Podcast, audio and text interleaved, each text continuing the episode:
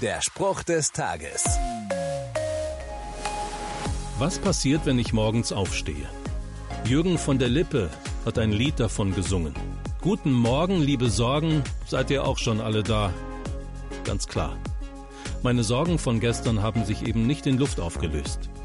Sehr töricht. Wer meint, Sorgen ließen sich ignorieren, bekämpfen, verneinen, auslöschen.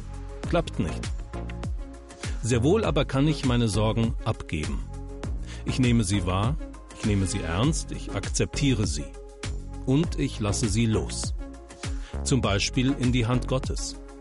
Im Psalm 73 steht, ich setze mein Vertrauen auf dich, Gott.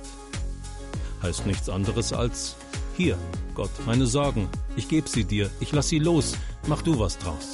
Bitte. Danke für deine Hilfe damit. Der Spruch des Tages steht in der Bibel. Bibellesen auf bibleserver.com.